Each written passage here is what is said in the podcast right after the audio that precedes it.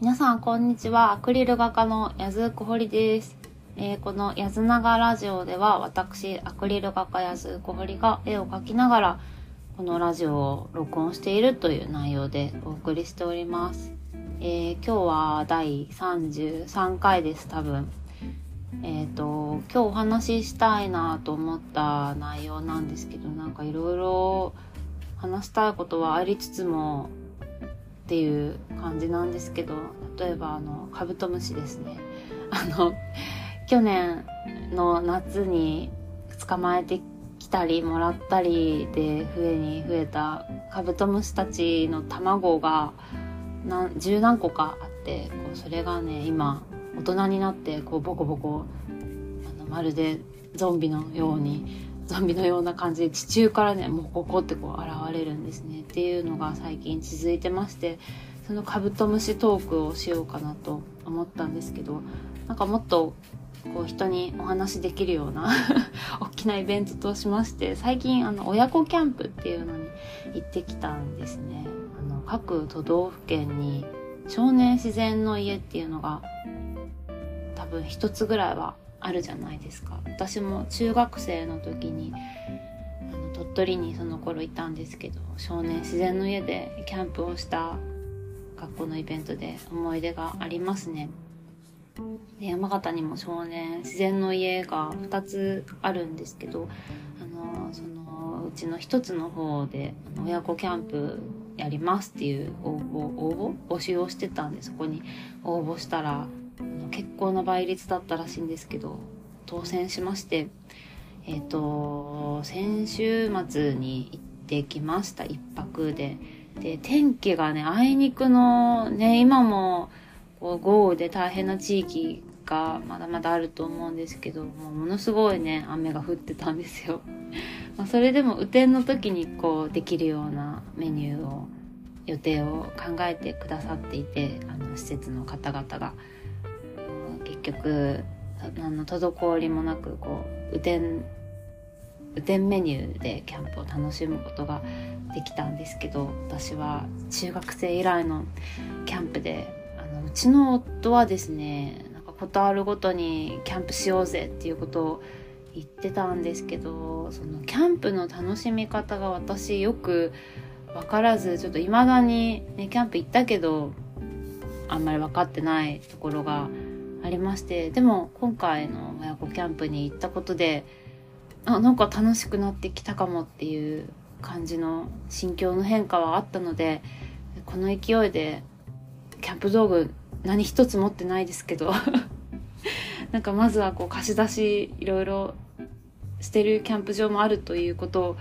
あの聞いたのでそういうところからねちょっとずつキャンプに目覚めていきたいところなんですけどそう今回の親子キャンプでは、まあ、雨天だったっていうこともあってその少年自然の家に体育館が併設されてるんですね。その体育館の中でテントを立ててあの夜はそこで寝てみるみたいな感じのことをやってたりとかあとご飯野外炊飯はあの雨であったんですけどあの炊事場っていうんですかね炊事場はあの屋根の下にありましてあのそちらの方にこう移動してご飯を外で作ってみるっていうようなイベントですとかねそういったこともしてましたね。えっと、小学生以上の親子何組ぐらい？20組ぐらいいたんですかね20組ぐらいがこう参加して子供たち親御さんが触れ合いながらこうみんなでいろいろ体験してみようっていう趣旨のイベントだったんですね。ね先ほどから何回か言ってるように私はもう中学生以来のキャンプだったのでわこれは全く戦力にならないだろうなと思いながら ちょっと大丈夫かな不安だなと思いながら参加したんですけど一番楽しかったのが 一番楽しかったのがあの外でカレー作ったんですよ。あの建物少年自然の家からうんと山を下って徒歩10分ぐらいのところに炊事場があったんですけど炊飯器すん飯盒ななんて言うんだろうあれ。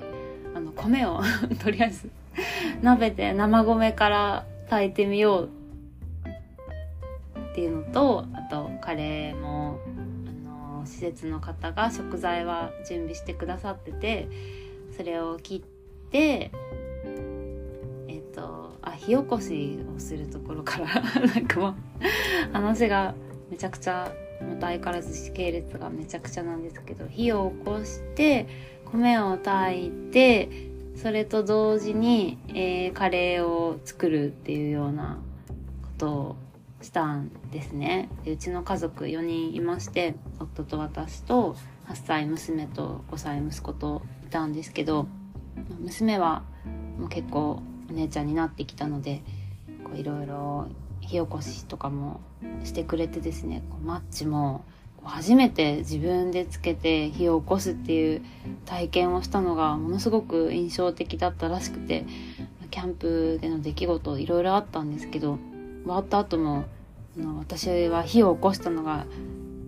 一番すごかったみたいな一番できて嬉しかったことだみたいなこと言ってたんででよっぽどマッチでこう火をすれてあの焚き木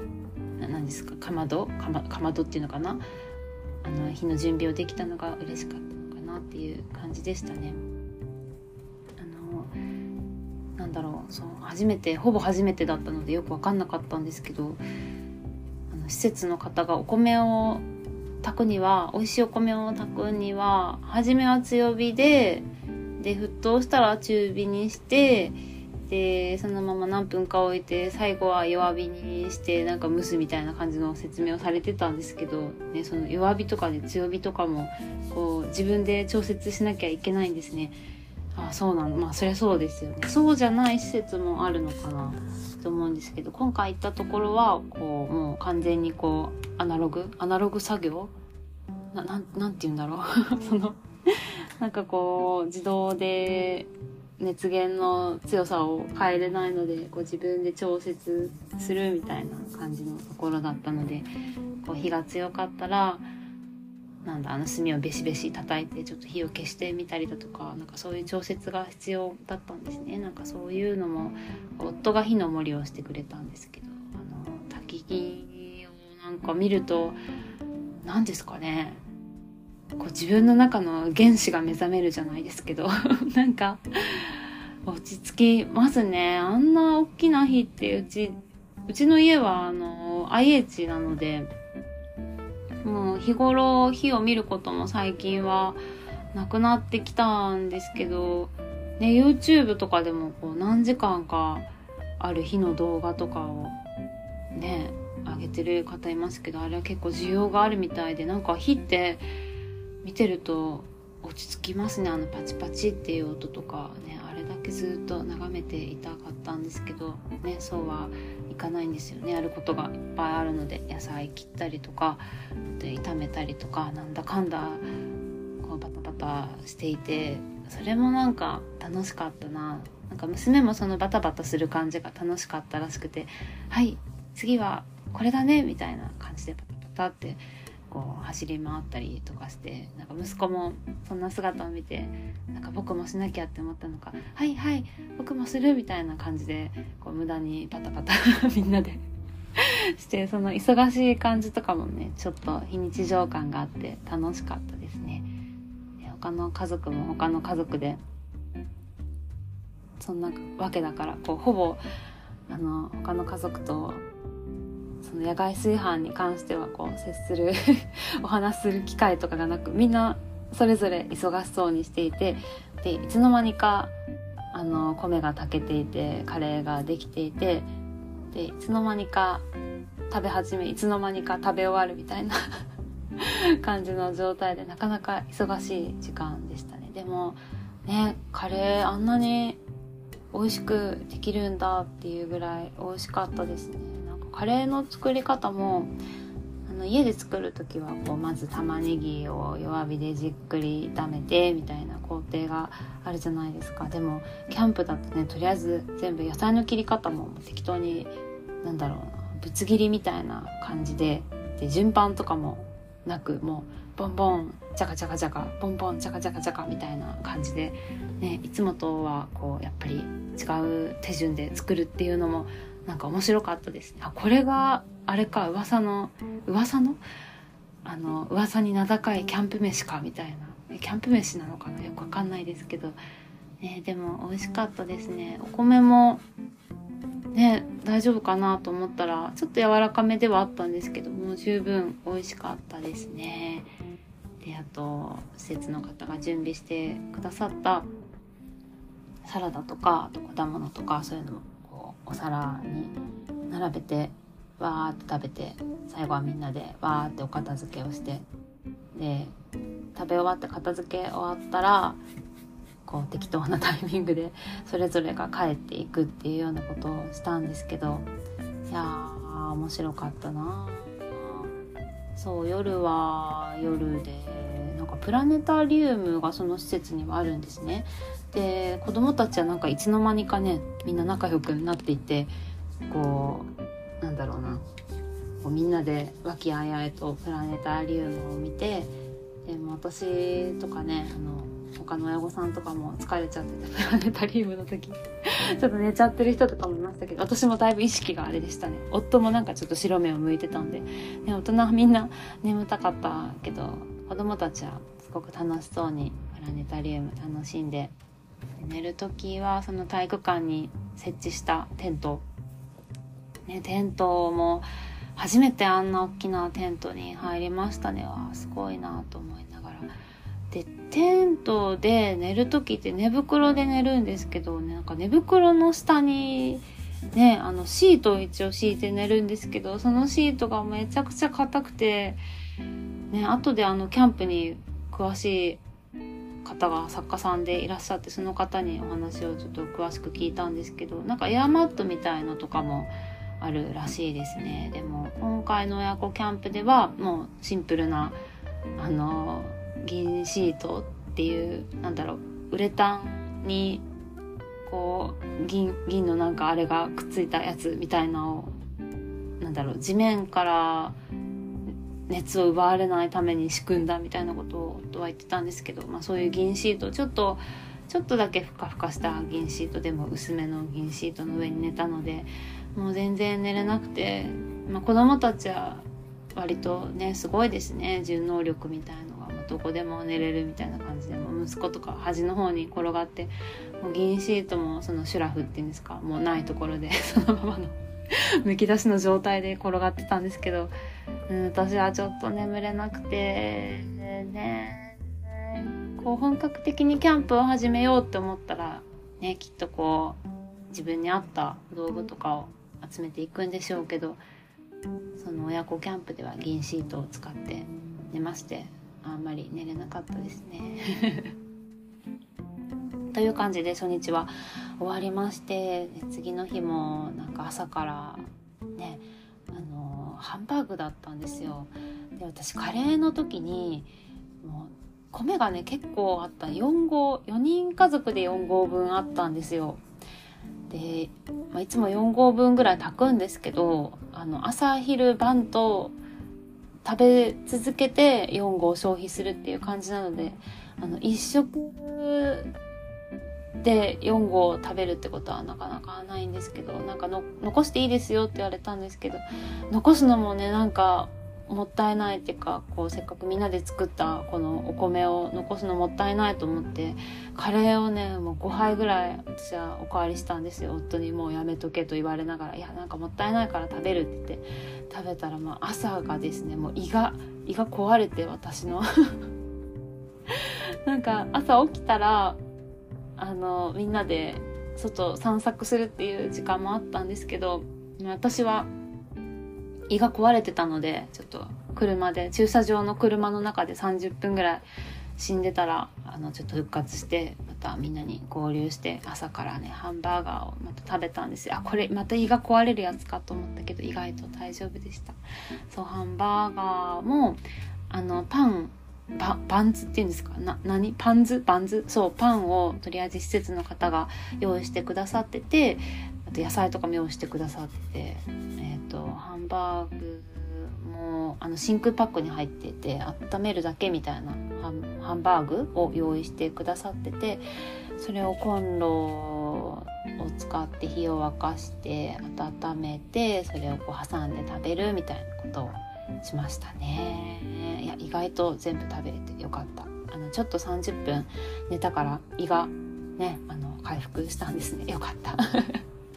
ていう感じででなんか今回の親子キャンプのテーマが食の巻？なんか水の巻とかなんかいろいろな巻みたいなこの私のポッドキャストでも「何々の巻」っていうタイトルでやってるんですけど、まあ、そんな感じでねあの食べ物がテーマのキャンプだったらしいのであのお昼もあの山台から先生が先生と学生さんがいらっしゃっててなんかあの食べ物講座のお話をされてましたね。でお昼は山形にはだしっていう郷土料理があるんですよ。夏野菜を刻んで、えっと、納豆昆布と水を入れたものを混ぜ混ぜしてめんつゆとか醤油で味付けするっていうあの山形のだしっていうのがあるんですけどのそれをお昼はみんなで作りましてで、まあ、それもねあの娘もあの学生さんに教えてもらって包丁とかもこう自分で、ね、最最終日というか2日目にはもうだいぶ包丁が上手に使えるようになってきてあなんかすごく2日間だけだったけどすごく成長したなっていう姿を見ることができましたでねあの子供たちはもう大人が知らないところでもいつの間にかみんなめちゃくちゃ仲良くなっててもずっとね鬼ごっこしたりとかしてるんですよね。で食べ終わった後こうみんなで遊んでたら体育館の中にね鬼ヤンマが紛れ込んできてもうそれを見た子供たちがもう十何人かで追いかけ回し始めてなんかすごいわいいなと思いながらその様子を見てました結局鬼ヤンマ逃げていっちゃったんですけど、えー、なんかそういう子供の姿とかも見れたんでなんかいい思い出になったなって感じでしたね。という感じが今回の親子キャンプだったんですけど道具とかも全部施設側が貸してくださってあのほぼこう着替えとかねそういったこう自分たちの身の回りのものだけで行ったんですけどあのそれでもすごく楽しかったのでこれを導入にちょっとキャンプ山形県内もねいろいろあるので行ってみたいなと思います。でその後にあの先ほどもお話ししたあのキャンプにとても詳しい作家さんと話をしていてその作家さんが今まで行かれたあのキャンプの様子の写真ですとかを見せていただいたらあもうめちゃくちゃ行きたくなりましたね。あなんかドアがバタンって閉まりましたね。という感じで今回は、えー、キャンプに行ってきましたというお話でした。それでは今回はこの辺で失礼いたします。キャンプこの夏また行きたいです。では、失礼いたします。